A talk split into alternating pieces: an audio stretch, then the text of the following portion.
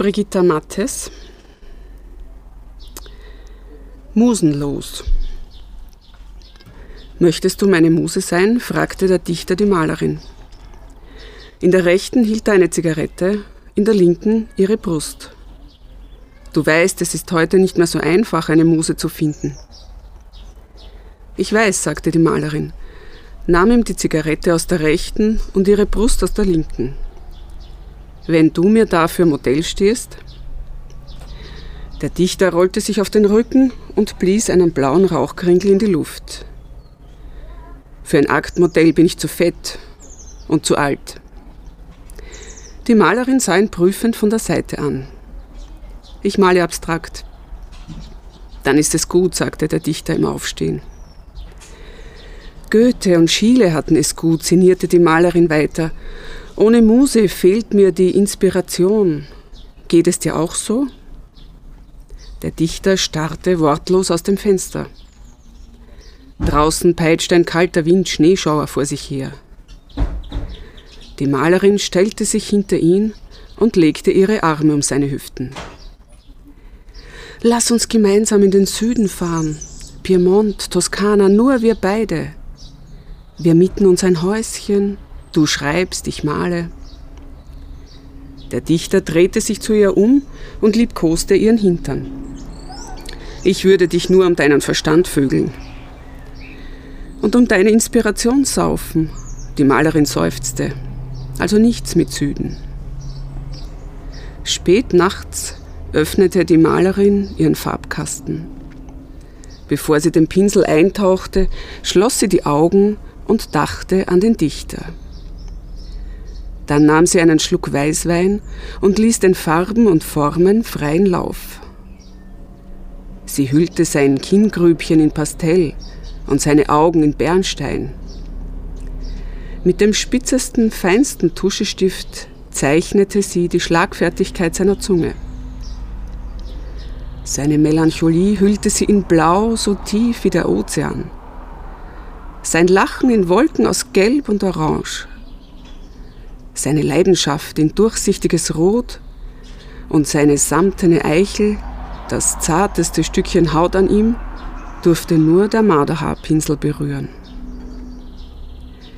In der Morgendämmerung betrachtete die Malerin erschöpft ihr Werk, dann ging sie zufrieden ins Bett. Spät nachts öffnete der Dichter seinen Wortschatz. Bevor er die Füllfeder das Papier berühren ließ, schloss er die Augen und dachte an die Malerin. Dann nahm er einen Schluck Rotwein und ließ Worten und Silben freien Lauf. Er kleidete ihr Lachen in klingende, singende Silben, getragen von warmen Resonanzen, die sein Herz in Schwingung versetzten. Er bedachte ihre schmalen, weichen Hände mit Worten, die er staunend am Grund seiner Wortschatzkiste aufgestöbert hatte. Er ließ ihren Mund mit ihrer Vagina verschmelzen und sie verbotene Verlockungen flüstern. Ihre Ekstase ließ er in ungezügelten Kaskaden auf das Papier nieder. In der Morgendämmerung las der Dichter erschöpft sein Werk dann verließ er zufrieden die Wohnung in Richtung letzter geöffneter Bar. Der Dichter und die Malerin trafen einander wieder im Stundenhotel. Bevor sie einander umarmten, überreichte die Malerin dem Dichter mit gesenktem Blick ein Päckchen. Übergab der Dichter der Malerin ein zerknittertes Kuvert. Die Atmosphäre dieses äh, Etablissements bedrückt mich, brach die Malerin das Schweigen und aus der Umarmung des Dichters aus. Das ist das Los der Muse, sagte der Dichter. Sie blüht am schönsten im Verborgenen und jetzt sind wir nicht zur Inspiration hier. Du hast recht, gab sich die Malerin geschlagen, also lass es uns tun.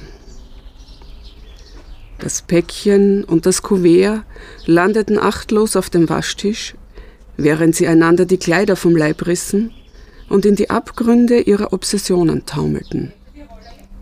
Sie bemerkten nicht, wie sich Wortwolken über ihnen zusammenbrauten und als Farbtränen auf sie niederfielen, sie einhüllten, sich vermischten und vermengten.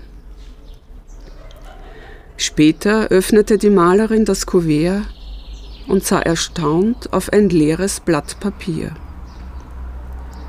Später öffnete der Dichter das Päckchen und blickte verständnislos auf eine leere Leinwand.